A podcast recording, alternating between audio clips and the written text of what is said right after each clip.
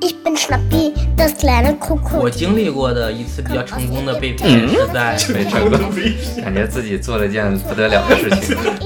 不对，小伙子，是十九块钱。我 我脑袋瓜子抽一下，我说难道我是听差了吗？我还自己怀疑自己，我哦，好的好的，一掏出十块钱给人家了。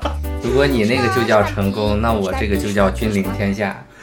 说那个施主画根香烟吸吸，你跟他说是不是华子？你抽华子吗？你给人递根玉溪，人家说不，我.前阵子呢，就是网上有一个新闻啊，就是有这么一个农妇，她呢在网上聊了那么几个人，就是网友，然后就把这些网友呢骗到他地里给他干活儿。就这几个人一起干活儿的时候呢，会互相发现，哎，好像我们共同聊的那个情人都是他，原来是他骗我们来干活儿呢。他的厉害吗？这个农妇她老公出差了，然后就她自己农活儿干不过来怎么办呢？她就网上去找人，找这些男的去骗他们，骗这些舔狗直男。那骗过来以后，帮他们一起干活儿。我们男人这么好骗吗？所以就是今天呢，我就想跟大家聊一聊我们的一些跟骗子打交道的一些经历，然后也是通过自己的一个生活经验，能希望能给大家带来一些启发，或者说我们躺过的一些坑，可以给你带来一些什么样的启示，让你避免以后会发生相关的事情，提高警惕。嗯，我秦始皇打钱，我觉得我们就可以这样啊，就是分那么几档，一种是我跟骗子打交道，但是我没有金钱的损失。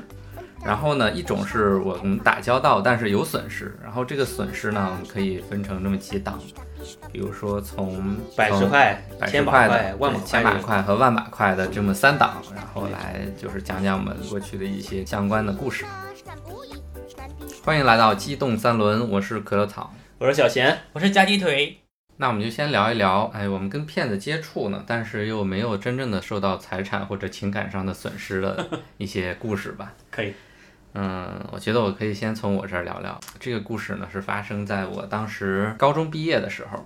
高中毕业，对，高中毕业了以后呢，那个暑假，然后我是出去跟同学旅游去了。当时是我们去外地旅游，然后要到北京转车，就是这个是我自己去北京，然后我们再到某个地方汇合。回来的时候，那我要从北京坐大巴车回家。嗯，那我自己一个人在北京的时候，那会儿高中毕业嘛，可以说没有任何的社会阅历和生活经验。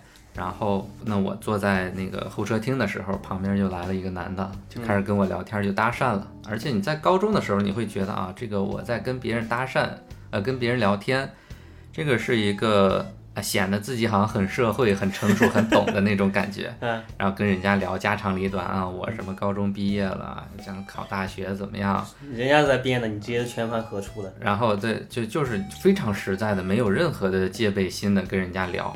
嗯，而你作为一个高中生，你也没有什么没那个心眼儿。没一个没心眼儿，二一个你也没有什么太多的很宝贵的信息去去自己保密或者没必要，就反正就有什么都跟人家说对。但是也是一些家长里短的事情。就后来就说，那我们加个手机号吧。当时没有什么微信啊这些东西，换个手机号对吧？对。换个手机号那会儿叫，然后当时用的还是诺基亚时代，然后我就就跟人家换嘛，换完之后呢，紧接着就是这个人他很奇怪的开始说，哎，把你妈的电话也告诉我吧。然后这个时候我就虽然是个高中生啊，但是还是觉得，有点警觉性了。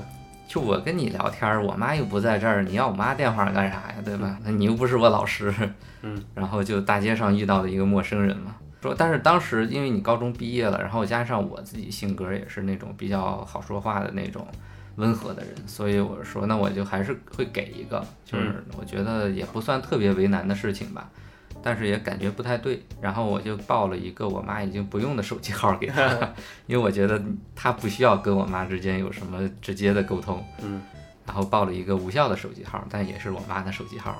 报了以后呢，我们就互相就道别，然后我就上车，我就开始回家，嗯，回老家。然后那个大巴车还没有驶出北京的时候，这个时候我突然接到一个电话，嗯一个手机号打给我的，嗯，然后说，喂，你好，我们是北京公安局什么哪个派出所，嗯。林刚才什么？不是不是林，就是他不是说话没那么客气，就是非常严词地说你刚才遇到了一个非常危险的人，这个人他身上有几件命案，嗯，然后我们怀疑你和他之间怎么怎么样，你现在需要做的就是挂掉电话，并且关机，哦，两个小时不要打开，如果打开出现任何后果，你自己负责。嗯，就是那种很官方的那种，很正气凛然的告诉我要做这样一件事情，我现在处境很不好。不是口音是普通话吗？不是普通话，然后一听都呃不是假的那种是普通话，是那种广东普通话，就是或者说福建，反正就南方东南那一片儿那种。然后那我就想，我我当时呃确实是没啥社会阅历，但是我又想，一般如果是北京派出所，不得是你就算北京北京话你不那么重的话，你至少也是个北方口音吧？我觉得，就这这种就是突然是这种广东普通话了呢不分的这种，就让我觉得有点迷茫，而且是你派出所打来的电话嘛，一般都不应该是座机嘛？我觉得这这是个私人电话吧私人电话的感觉。呃，但是我当时还是因为高中毕业毕业了以后呢，自己就是，嗯，就你关机了吧？你关机了没有？等关机了，对，然后我当时我当时也是心想，虽然不对劲，嗯，但是呢，还是会就很听话，就会照人家说的做，嗯，我就想万一他是个什么什么什么呢，嗯，然后就把手机关机了，关机了大概得有五到十分钟吧，嗯然后中间这关机的这段时间里边，我就一直在想这个事情，嗯，然后就感觉这儿不对那儿不对，哪哪哪儿有点蹊跷。后来想怎么想都不太对，然后过了十分钟左右吧，就把手机开开了，给我妈打电话，我说妈有没有收到什么电话？再确认一下我之前给的那个不能用的手机号是不是真的不能用？嗯，他有没有联系我妈？嗯。然后给家里打个电话，说没有收到相关的一些电话什么。我说我刚遇到个事儿，如果有什么电话，你们就别相信什么的，或者说要警觉一点。对这算是最老版的电信诈骗的一种啊。其实不算电信，这是线上线下双端操作的。他是先线下和我建立关系，然后那个时候就手机号他不是买来的，是跟我要来的，而且他要的是我妈的。我觉得可能就是因为女女性嘛，可能跟我搭讪的人是男的，但是他要我妈的手机号，我觉得他的想法就是因为女性可能遇到这样的事情，尤其是自己的孩子、母亲嘛，可能就会不那么理性，着急就打钱了。对，所以他如果真按照他的要求俩小时关机。家里边肯定会很着急。我有一次就大二的时候，不知道谁在班级群里发了一个什么，反正应该是福利什么乱七八糟的，应该他可能中毒了。我当时我就点进去了，我点进去也没有啥，但返回来以后我的 QQ 不是不能登录了吗？我就没当回事儿，没当回事儿吧。晚上我妈给我打电话说那个，哎，你今天怎么打电话你不接呀、然后是我说怎么了？我当时我也不知道我手机为什么会屏幕我接不到电话，因为我也没注意。嗯，我妈说你下午不是跟我说你们学校有个什么出国什么交流的机会吗？嗯，然后是特别需要钱，让我赶紧给你打过来。嗯，我我还在想怎么跟你确认一下，你一直不接电话，我在问问你的微信呃 QQ 号说那个打多少钱怎么打，他给我发了一个什么什么李老师银行号码是多少多少多少，让我现在就得转过去，我不得给你确认一下吗？你到底去哪儿呀、你怎么突然间要去外国留学怎么怎么地的？所以你妈要是不确认，或者说着急，就是比如联系不上你，先把钱打了的话，那钱就没了。对，然后是我说没有啊，我说不可能，那肯定是那个 QQ 那块被盗了，给我妈又解释了一遍。我妈说那你怎么手机也打不通？我说哎，我也不知道，其实也奇怪，刚好手机也打不通。然后完了我就说那那行吧，那我给你我一个舍友的电话，到时候万一有问题联系不到我的话，你跟我那个同宿舍的人打个电话确认一下就行了。嗯，这也是一个方法。就是比如说你在外地一个人的话，可以给你一个尽量身边，比如说朋友啦，或者是同事的电话给家里一个，嗯万一碰到什么事情的话也好，和家里让有个确认的途径呗，对吧？紧急联系人。嗯是呀、就是一个紧急联系人嘛。嗯你们都是等于被骗钱。我我大二的时候，也就有一次去食堂吃饭，我们那个 寝室楼男寝室楼出来去食堂的话，必经过女寝室楼，因为女寝室楼每天外面都有一群男人在在那里。然后我在路过女寝室楼去吃饭的时候，我就听见后面有人在跑，嗯一个跑步的声音，跑跑就跑到我的前面，是个男的，比我高很多。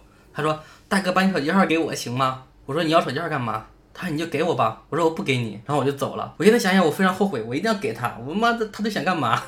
我现在一直在想，他当时为什么想要我手机号？晚上给你打骚扰电话，给你推小卡片。嗯 不可能，那时候学生没有消费能力，小卡片在我面前，我视若无睹。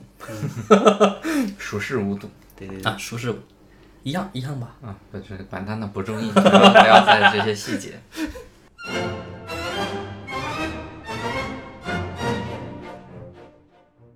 我后面还接到过一种，就是跟你装熟人儿那种，呃，他知道你的名字，知道你姓什么，但是你你不知道他是谁，打电话，哎，校长啊，我下午刚给你打过电话，你还知道是谁吗？啊，你说你是刘总吗？他说啊，对对，我是我是。如果你要换一个话说，你说你是王总吗？他说是是是，我是，是你妈是我。这种骗子就是这样的，我就是我有一次接到这样电话嘛，他就问我，他说你想起来我是谁吗？没有没有，我没想起来。他跟我打了有五分钟的电话，就老是问，老是让我猜他让你猜他是对谁？，最后我也没也我也没猜出来，唉，他就挂了。这怎么遇到这么 这么笨的人？我当时就是这这种呢，我当时也遇到一个，那个时候我就先接到了一个电话，给大家深度还原一下。当然，接到电话以后，因为我那会儿也没干嘛，没买房，没没贷款啥的，就很少能接到一些奇怪的电话。接到以后，首先又有点警觉，可能是个推销的。完了，但是打电话一起来，呃，那边是一个很成熟、很慵懒的声音。哎，小李，我说，哎，喂，您是您是哪位？然后他说，我你不知道啊？行，猜。我说您是呃，您是王总，编了一个，嗯，因为我当时也是无聊，我觉得就就就当做社会实验了嘛。然后说您是王总，他说，哎，对，是是，我是王总，小李啊，这么有这么一个事儿啊，就是你现在有空吗？你来我办公室一下。哦，去办公室这种，然后我说我说那个王总，我现在还有啥啥这事儿那事儿，现现在来不了。就是我如果来，他肯定有别的说辞。对我就反正我说不来吧，我现在还来不了。嗯、那行，那那我倒也没别的事儿。然后就是说，呃，现在有这么个情况啊，就是我呢要给别人那个，哎不对，第一天他是没有说太多，只是给我就是还是连续剧啊？对，是连续剧的，是有来有回的，是有故事的。厉害厉害。然后呢，他一开始没跟我讲太多这种，只是说他是先告诉他是王总，我是小李。嗯。然后，那我们这个关系确立了以后，那既然他认定我相信了他这样一个身份之后呢，呃，他在后面接下来会，他先回去查查第二集的剧本，对吧？第一集先给你确认关系他。们应该也是轻车熟路的，就是我不着急让你上套，咱们先哎熟悉一下互相，然后呢，接下来开始第二个电话就是，哎，小李啊，就是有这么一个事儿啊，就是我现在呀要给某某主任，嗯。啊，因为咱们有这么一个项目，要需要委托他去帮咱们办一下，但是呢，我今天带现金来的，我这现金呢，人家什么某主任不收，就因为他们也不方便怎么怎么样的，嗯，所以我现在呢，我卡上也没钱，然后你看你这边能不能方便帮我凑个三千块钱过来？啊，这个以后我们这都这都好说啊，小李，这后面有工作呀、什么升职啊，咱这都好说，就开始给你一些什么利益上的驱动，让你去做这件事情。嗯，然后我说那好的，王总，这个这样吧，就是我现在也是刚工作不久，然后三千块钱让我凑起来，属实有点困难，您再容限我点时间好不好？今天晚上我回去跟我的同学家长凑一凑。同学家长，然后完了啊，那行啊，小李啊，等你电话。哦，想起来，这电话是那个第二天打给我的。第二天打给我的时候，他当时在现场，就是他很着急的让我去凑这个钱。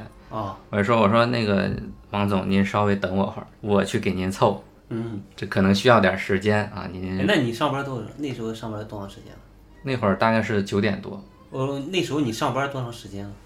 一年两年？有有几年了吧？啊，我只是这么一个角色嘛，刚毕业凑不到钱，我不能说直接就给他打钱呀、嗯，我觉得我还是希望我们这个剧情能再往下发展发展。然后我当时说这个王总啊，我凑钱确实困难，我这一个月我还跟他说，我一个月工资多少钱，房租多少钱，生活费确实没剩多少，还欠着钱呢。我说得凑，你你给我点时间啊！行好，小李啊，你抓抓紧啊，我这边挺着急的都。挂掉电话，然后我就没理他，我睡觉去了。太早了，九点多，妈没上班呢还。嗯，哎，你刚刚刚醒啊？对，我想起那天我还请假了，哦，刚好有时间陪他演一演。然后我接着睡了，过会儿他妈又一个电话给我干醒了。哎，小李，钱凑的怎么样了？我说王总，那个我确实现在就刚刚开始，就是有个朋友愿意给我筹钱，但是可能得等一会儿，他得打钱给我，您这边再稍微等一等。完了，其实我后来我自己也有点词穷，就我在想，我们这个故事怎么样能更加的延续一些，能能有一些其他的剧情带入呢？我现在就是，那我又不能给他打钱，借口嘛也不能想太多，人家也不傻，人家是干这行的。然后反正就来来回回，他给我打了好几个电话，而且他打了，就那天上午至少给我打了四个电话。哦我印象中他至少换了三个手机号码。哦，就每个手机号都不一样。那他这个手机号怎么来的，咱也不知道。直到打到第四个还是第五个，反正就比较靠后了。那可能骗子也觉得小李在逗他，一打电话很生气，他妈的，你是不是搞我？你是不是搞我？然后我没有，是王总。你他妈的，然后就妈的逼的就这种脏话骂了一通，然后啪把电话挂了。当时心想，哎，算了，就咱这也是第一次演戏，没有把剧情延续的很多。哎，你说到这个剧情啊，我有一次也是下班之后七点多回到家里，当时正准备吃饭，接到一个电话，小张啊，我说你谁呀、他说你不知道我是谁了吗？我说不知道。他说你不是小张吗？我说我不是啊，我小李。他说哦，那我记错了，我说小李。还能这样的？随机应变。他说你你来你来我办公室一下。我去你办公室干什么？他说你来一下，我这儿有事情。我说我现在呃有事情比较忙，我去不了。他说你还是来一下吧。我说那行呀。我说我到你办公室门口了。他说你怎么这么快？我说我不就在公司吗？他可能这儿已经意识到他演露馅儿了对他就开始骂我。嗯，他说你来他妈了。然后当时我就火了，我说我说老子下班累一天了，我还陪你演戏，你他妈还骂我？我说，然后我就给他标准的来了一连串的国骂，最后他就他就他就挂掉了。反正我那次我没吃亏。可以的，我倒没接过这种电话。嗯，可能是我不到这个级别，嗯没没法接这种诈骗电话的。不过现在诈骗电话还是好多了，我们国家自从管这个加强这个电信诈骗的管理以后，好多了，嗯，这好多都是广西、广东那边人，然后很多的对江然后西是打电话给你骗。是对，这这广东人什么广西人模仿东北黑社会给你打电话，我们系东北黑社会，对对，你赶快把钱转过来。我以前看那个，以前不有个叫《暴走大事件》嘛，嗯，里面有个铁柱啊，就老喜欢打这种啊骗子电话，啊，赵铁柱还是什么的？对，嗯，重金求子的那个，是 吧 那个真的是把我笑坏了，那个暴就是走被封了吧？被封了。被封了啊。当就说那个我们工地上还有好几个工友在排队呢，你们还有没有了？这个太搞笑了，这个，啊，那时候骗子太多了。嗯，那就从骗钱开始，我们来讲讲被骗过的。你可能没被啊骗过。不不不，我小我钱被骗我被骗过。啊，我最早被骗是上大学的时候，嗯那时候有一次从外面吃了一碗兰兰州拉面，嗯 回学校的路上碰见一对儿中年的夫妻啊，啊大概四十岁左右吧，应该感觉、穿的光鲜亮丽。嗯他说：“那个同学，同学，你等一下，不知道你问个路。”我想问个路嘛，我这么热心肠的人，你问路，那我告诉你，我知道的一定是知无不言，言无不尽，嗯。全都告诉他。嗯，他说这怎么走那么走？这很简单，去那儿坐公交车就行了。嗯。这公交车站呢，就在那儿，就离你离你五十米。嗯。啊，我没有坐公交车的钱，对，他就说，他说那个，哎，我们有一个事情，就是不好意思开口，我们是青岛那边做生意的，到这边来找别人去合伙这个开工厂，但到这之后呢，我们被人把钱都骗光了，现在我们去吃午饭的钱都没有。你看你有没有二十块钱？你给我二十块钱，我们去吃个午饭。嗯，我说就十块钱，你们去坐公交吧。他说你看我们两个人连饭都没有吃。我说那我也没钱了呀。他说那好吧，我最后给了他十块钱，然后他们就走了。十块也是钱。对，当时他们还说，小伙子这样，你那个把你的这个地址、电话、你的那个呃联系方式都给我，我回青岛之后，我给你转个一千两千的，感谢你。我说不用不用，学雷锋做好事儿，不不不留名。跟我当时一毛一样，对吧？我也是碰到过这种的。我之前是在北京那边儿学画画，呃，有一天晚上我一个人从画室往回走的时候，当时我记得很清楚那个地方，在那个清华大学继续教育学院的地下室，我在那边住着，对面就是央视大裤衩。然后是我在黑暗的马路上走的时候，碰到一对中年夫夫妇妇抱了个小孩儿，迎面就跟我说：“那个同学，呃，你有没有身上有没有钱？”寒暄都不寒暄的，都不给你剧情，直接给你要。剧情直接上来就要钱。这演技太差了，对不能给钱。不是，当时我也是年，他说那个小孩儿好几天没吃饭，当时我没反应过来，我这小孩儿好几天没吃饭，好可怜。他说能不能给我们二十块钱，我帮小孩买个东西吃，我们也没钱了，怎么的？我们饿点无所谓的，给小朋友一点吃的。我说哦，好的好的，行行行，赶紧掏出二十，赶紧给他。说还够吗？我这边只有这么多了。热心，纯情少年。太热情他说啊，够了够了够了，就走了。有人家也有良心，居然够了。没有骗你太多对，。差不多就行。一看你也是个好人，对算了。然后还说要留个你的联系方式，然后他到时候把钱还给你。我说啊，不用不用了，做好事从来不留名。人生终于高尚了一把。我当时这样的事情，我遇到两次都被骗了。我也被骗两次，就在北京都被骗两次，我在那被骗一次。我是在上海被骗两次我。就被骗一次，因为第二次我身上没身上真没带钱。好吧，就我第一次呢是在徐家汇，印象很深刻，在徐家汇地铁的下面的那个走廊里边，然后迎面来俩女孩儿。一般不是都大妈什么的那种抱小孩大妈过来骗你嘛，要车费什么。就是来俩女孩，跟我年纪差不多，拿着 iPhone 背着包，然后说那个先生您好，然后说我们要到哪哪哪哪去，然后我们俩身上就没钱了，就那地方挺偏的，我忘了奉贤还是金山还是哪儿的，然后就跟我要钱，我说可以，那你们要多少钱呢？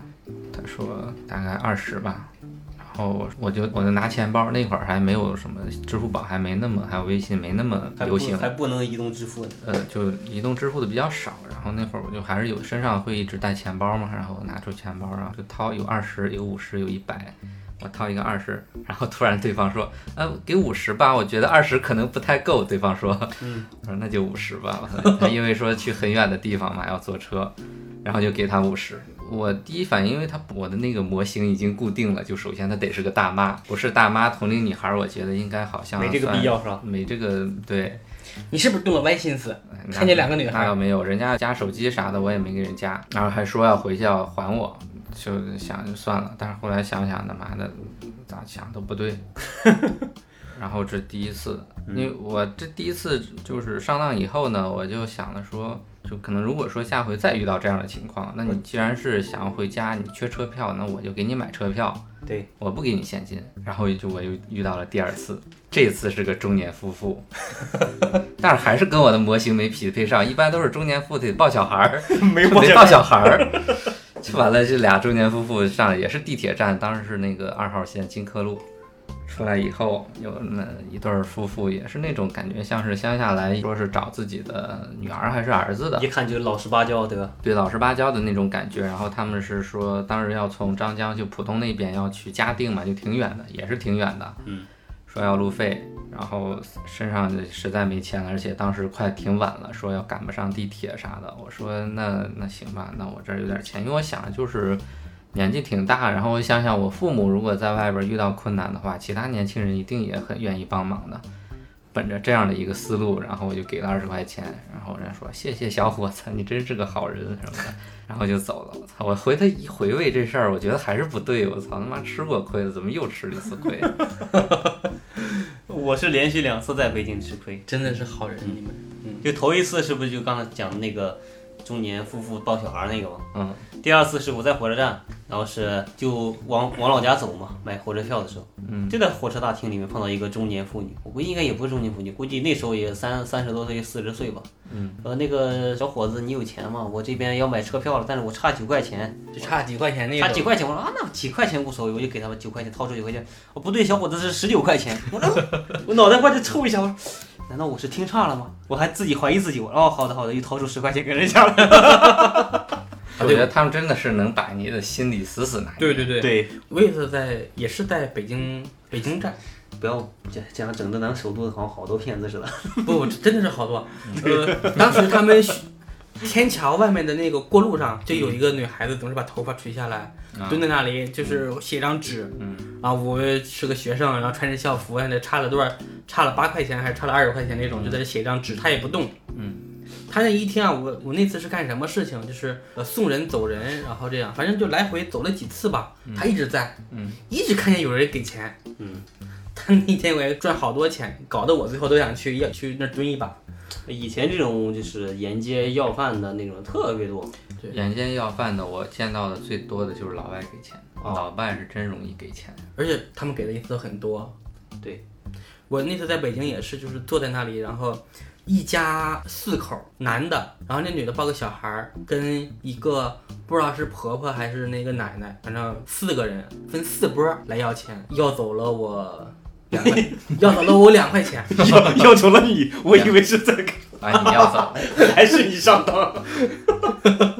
是的，他是前后来前后来四波嘛，我去一波接着一波，我当时不是四波要你两块钱，我我身上都是零钱，就每次给一块，每次给一块，有两次狠心没给，那两次就是演的比较到位，还是给了。哦，对，损失损失两所以你这钱相当于是买话剧的票了。啊，可以吧？可以你演。的到位，给点钱；演的不但好，你但是我觉得这个钱不好挣啊，因为那个男的应该也四十多岁，身强体壮的，嗯，就跪在那里跟你要钱，你说 怎么办？你不给他又不磕个头，我眼睛又不好，我们这是好几天没吃饭了，哎呀，然后男儿膝下有黄金，换个思维想，人家是不是我膝下有黄金，我把这黄金洗出来不过分吧？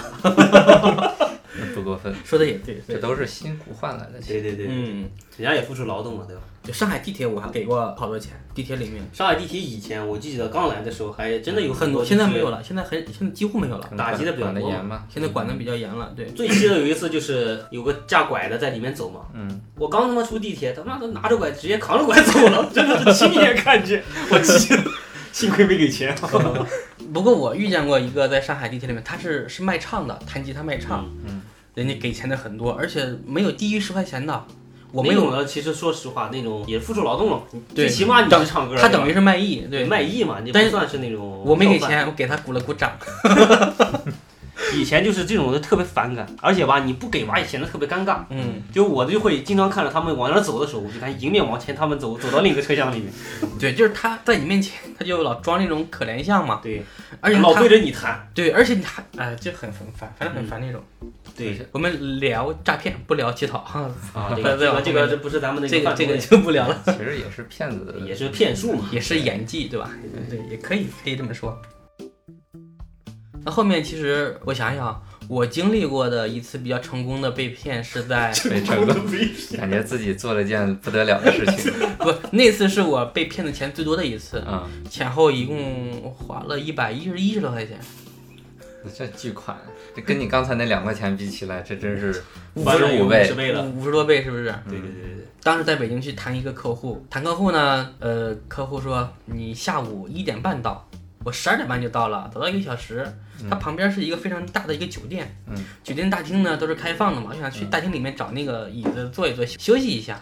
嗯，到那儿去之后，有那种出家人，就是和尚，穿着僧袍，然后背着包在那坐着，小伙子过来过来，就跟你一通扯，一通扯。嗯，啊，最后我就给他转了转了一百块钱，他嫌少，他说那个假和尚嘛。对假和尚哦，他说你这个你这给这么少，佛祖是保佑不了你的。就这意思，他说你你再给点儿，我又给他转了转了十块钱，他说我们佛家都讲究三，数字都讲究三，我说我说我没钱了，你看我给你转，余额不足。其实我那天身上装着大概有将近一万块钱的现金，因为正好有事情，我就取了一万块钱现金啊，取了八千在身上装着。嗯他还没问你要个九九归一的，不错。哎，后来想了想，真的是骗子，因为跟真的出家人就感觉不太一样。出家人是不会跟你去要这个钱的，而且就算要你随缘，你给多少是多少，也不会说他妈他也不会嫌少。真正的出家人是不会讲究这些的。对他不要钱啊，他不接钱。对，一般不要钱，就就可能要个吃的或者要什么。要吃的他也不能手接，对哎拿钵你得放进去，我不能正儿八经。我之前听家里的一个哥哥讲过，他遇见过一个真的一个那种出家人那种出家人，出家人说说那个施主画根香烟吸吸，你跟他说是不是华子？你只抽华子吗？你给人递根玉溪，人家说不，我只抽华子。不抽华子我咳嗽。没有没有没有要钱，真的就给给了根烟就就行了。我画根香烟也也不要求品牌，就是随便给根烟就行。这种我觉得应该还是真的。哥没抽华子，没抽华子，这个没有抽。呃，这是我被骗的最多的一次，一百一十，三可能一百一十三。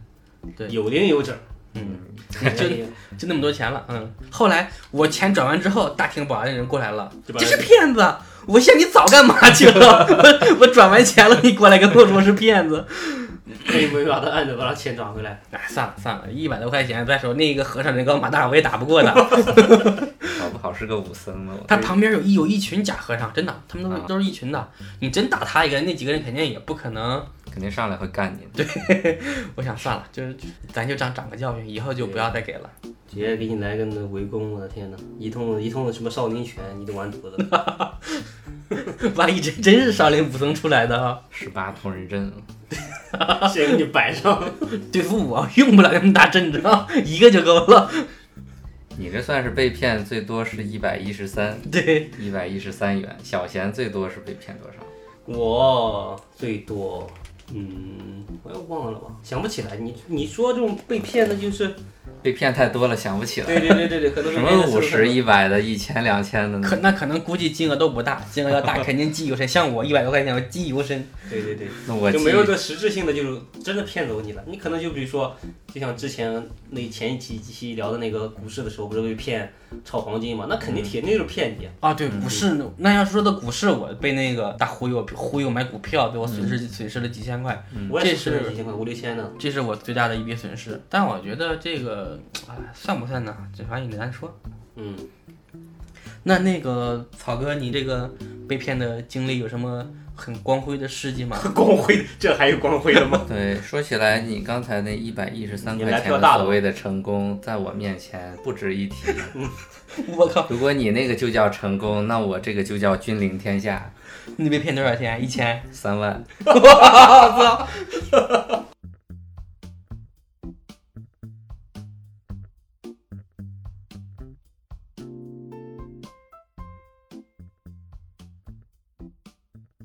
而且几呢，几几年？啊，几哪哪一年？一一五年，一五年三万还挺值钱的。一五年，那你是你不是我一四年毕业，一五年刚上了一年班，啊所有家当全被骗了呗？全被骗了。然后我当时是，当时还在上班嘛，然后我的一个同学，初中同学打电话给我，嗯，因为我们平时他经常会打电话，他从我没毕业的时候就开始给我打电话，因为他进入社会比较早，行，那给你们关系还行是吧？就是对关系还行，然后就是我们经常有联系。他其实到我上班的就那会儿嘛，然后他那会儿打电话开始找我借钱，那我说借就借吧，我说借多少？借一万，然后他说借一万怎么怎么样，我什么时候就能还你？嗯，然后我就借他一万。过了两天呢，也就反正按照约定时间没多久，大概一礼拜左右吧，然后他就把一万块钱给我了。这就叫好借好还，再借不难。嗯，那我就说那先，取得你的信任。现在这社会上借你钱能按时还的人，这种讲究人不多了，这种人你要珍惜。然后呢，又过了没几天，就说我现在做什么什么事情，就他在南方嘛，他说他在广东，反正做什么生意什么的，然后急需周转是吧？呃对需要周转啊呃，然后说是也还是先跟我借一万块钱，那我说就借嘛，然后又给他了。那给了一万之后呢，反正就没有按时还上。那我就想，那欠钱不还拖几天，这都属于正常现象，总归是能还的，只要还了这就正常。对哪怕十年二十年以后，现在这社会说实话。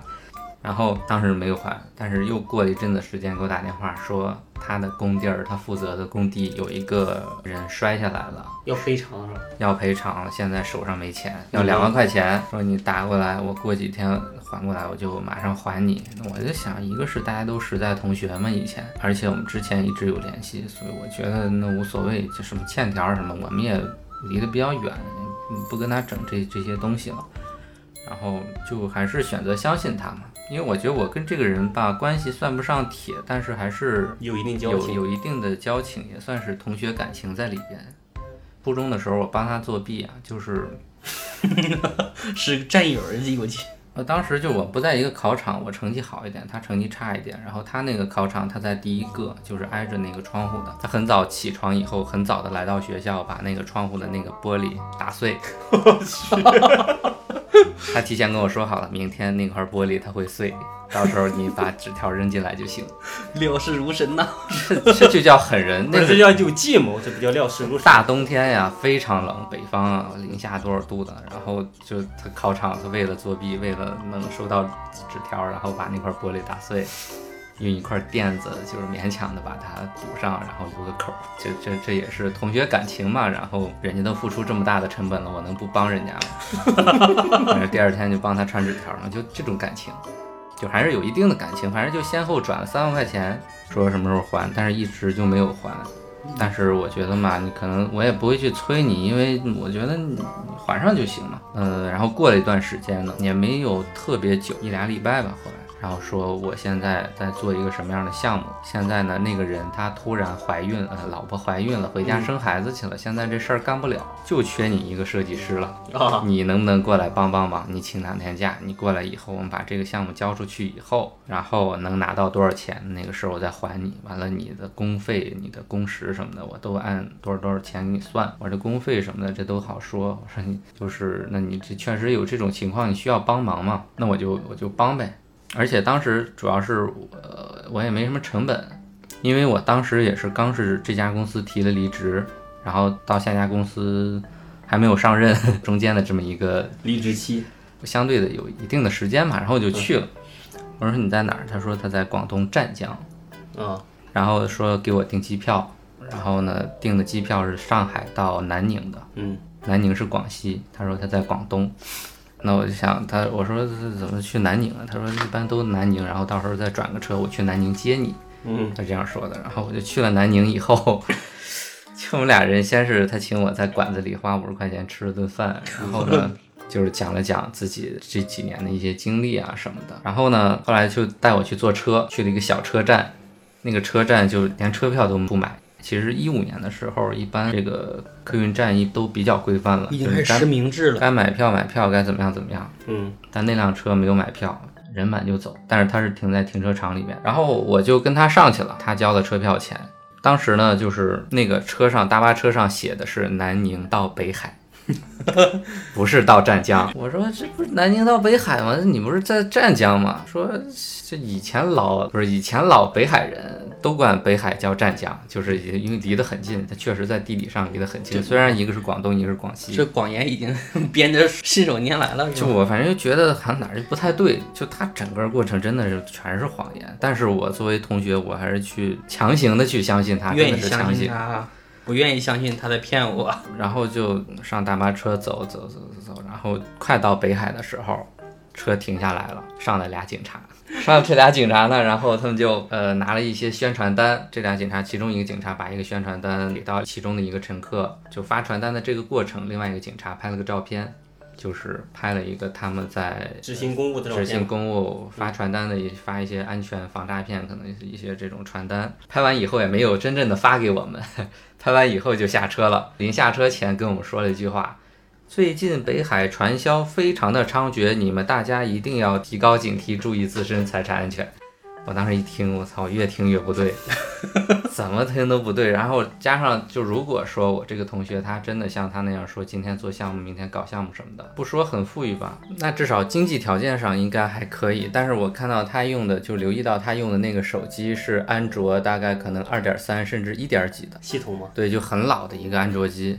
你这然后太我觉得太互联网了，就直接看手机系统的判别，我判别有人有没有钱我钱。觉得可能就是就就反正各方面越想越不对，加上刚才的公安干警的友情提示，但我还是我觉得就你都上车了，你既然选择相信他，你就相信到底，对吧？既然追求刺激，那就贯彻到底喽。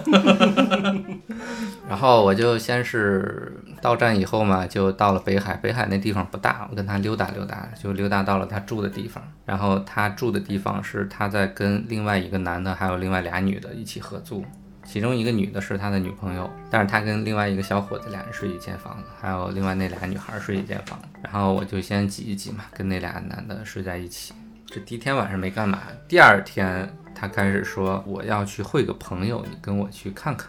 就是说我这儿有个什么样的项目，你帮我看看能不能行。然后我就跟他去了。你寻思看项目吧，一般不都得是那种公司相关那种场合、办公场所嘛？对对他妈走到一个小区里边，对对，然后进了一个楼，上了三楼还是五楼，我我记不大清了。然后越想越不对，就是到那儿我是真的觉得不能再相信了，我去。然后我进去以后，开始一个女的和一个老太太接待的我，就这做项目，老太太是从哪儿来的？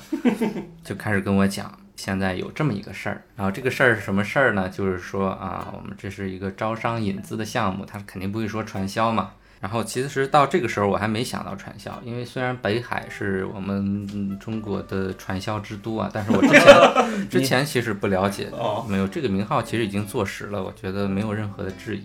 嗯就是我当时不太知道这些，完了就跟我讲这个东西是个招商引资的项目，现在我们在进行投资，只要你投入六万九千八，你就能通过这样的形式，就你拉人嘛，嗯你找你的朋友、亲戚什么的，我们一起来发这笔财。因为现在北海正在大力搞建设，东南那边有个东盟，就可能是东南亚这一块儿几个国家之间对，然后还有我们将来开放什么港港口，以前的是什么像上海呀、深圳啊、天津啊这些港口不都发展的很好嘛？我们这儿就是中国的第四级，马上就要起来了，不管是房价还是各方面，所以现在我们在大力招商引资，然后现在有这样一个项目，你只要交六万九千八参与这个项目。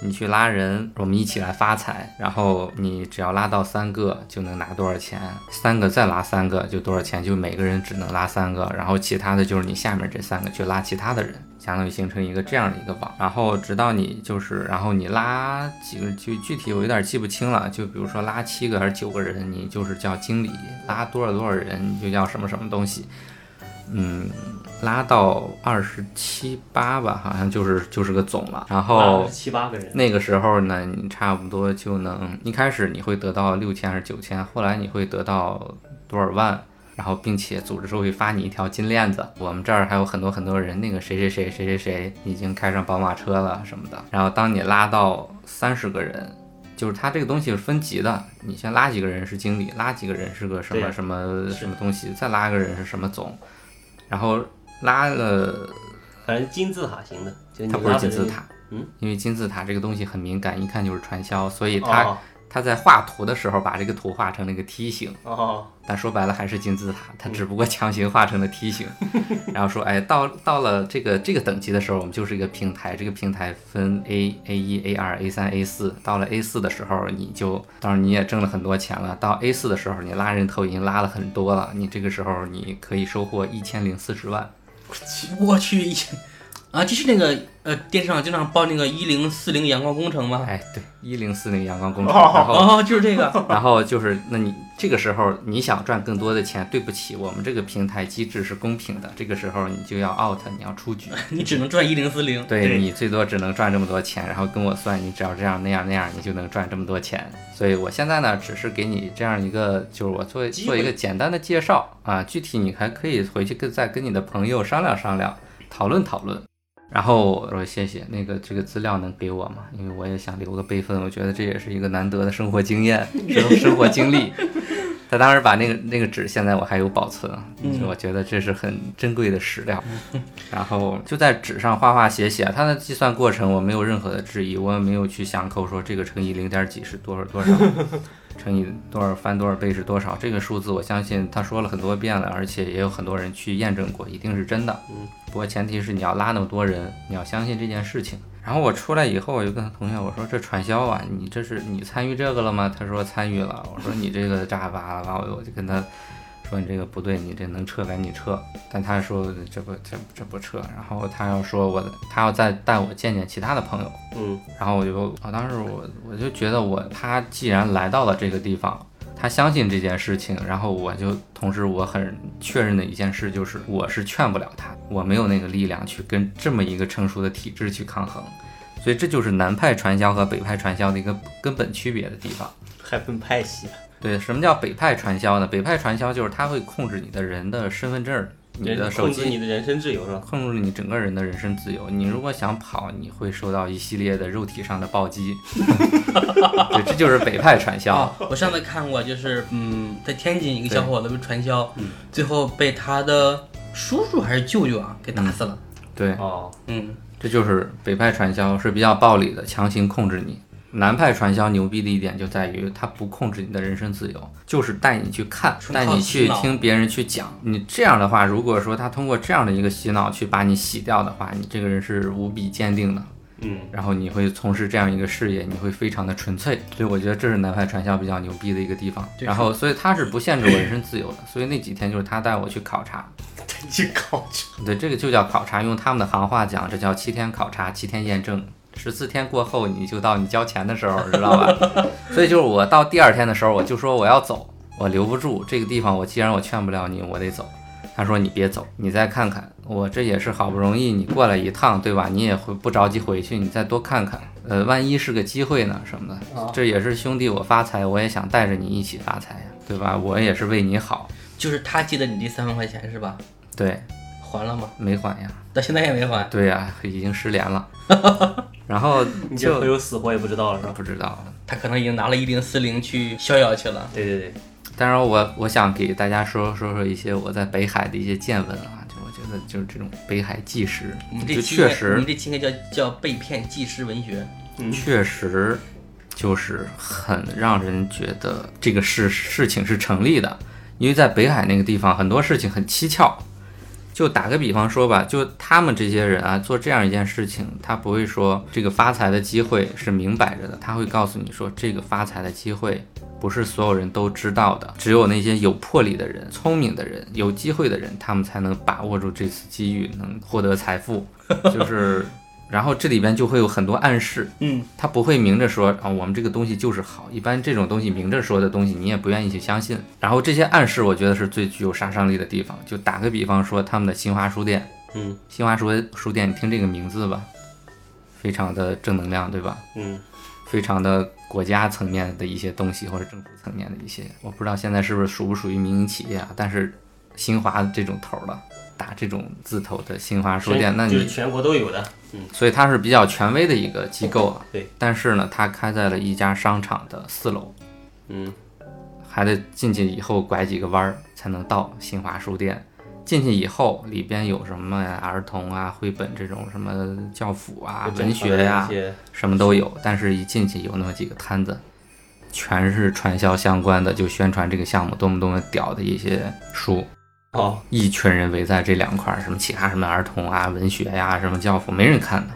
一群人围在这儿去看这些什么中国第四集，什么东方怎么怎么回事儿，北海什么什么将来发展怎么屌，还有什么防城港也是北海那个那个区域的一个一个市吧，应该是。然后全是这这些相关的一些材料，是不是他带然后还有？什么民间资本怎么怎么样的。对他带我去看的，他什么也不说，他只是带我去看。哎，那会不会是传销的那些组织自己开的假书店？有可能，不是，就真的。如果他是真的书店这么出名儿，我不相信就是没有一些机关单位会去去打击他，没有人去打击他。而且其他的书也是实实在在正在卖的，然后到处也都是新华书店这样的标记、这样的 logo，而且它是开在一个比较出名的商场里边的。当然那个商场不算特别高档，但是在当地来说已经很不错了。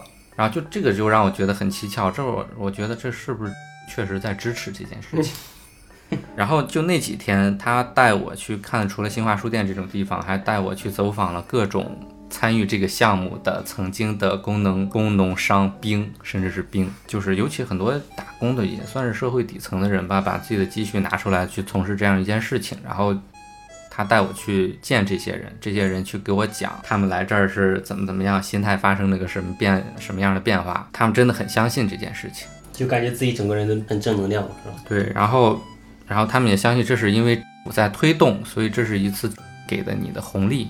你有魄力，你要拿住它；没有魄力，你滚蛋，你不要参与我们的项目。就说的就很很那种正义凛然，就这钱稳到手的那种感觉。然后还有很多其他的一些暗示啊，比如说他们那个什么样的广场，那个挺有名的一个广场，具体名字我记不大清了。然后说这个广场上有很多棵树，十四还是多少棵树？说我们中国港口城市就有这么多。每棵树都是健康的，唯独有一棵树它不太健康，打着吊带儿那种，就是给树打药的那种东西。嗯。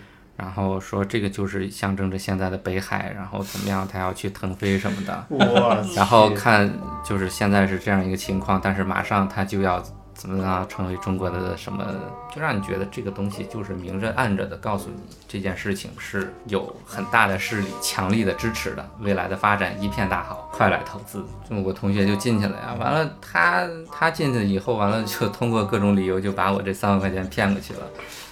我就很无辜了，我靠！我说你说你想，一共六万九千八，还是骗了你三万，他要赚到一零四零，至少得分你四百万。然后我就走，我说你钱呢？你钱给我吧，我这事儿我干不了。他说钱没有了，你说我怎么办？我欠条也没有，啥也没有，我上哪儿说理去？然后就我觉得这算被自己的认识的比较算比较熟的人坑的比较惨的一次。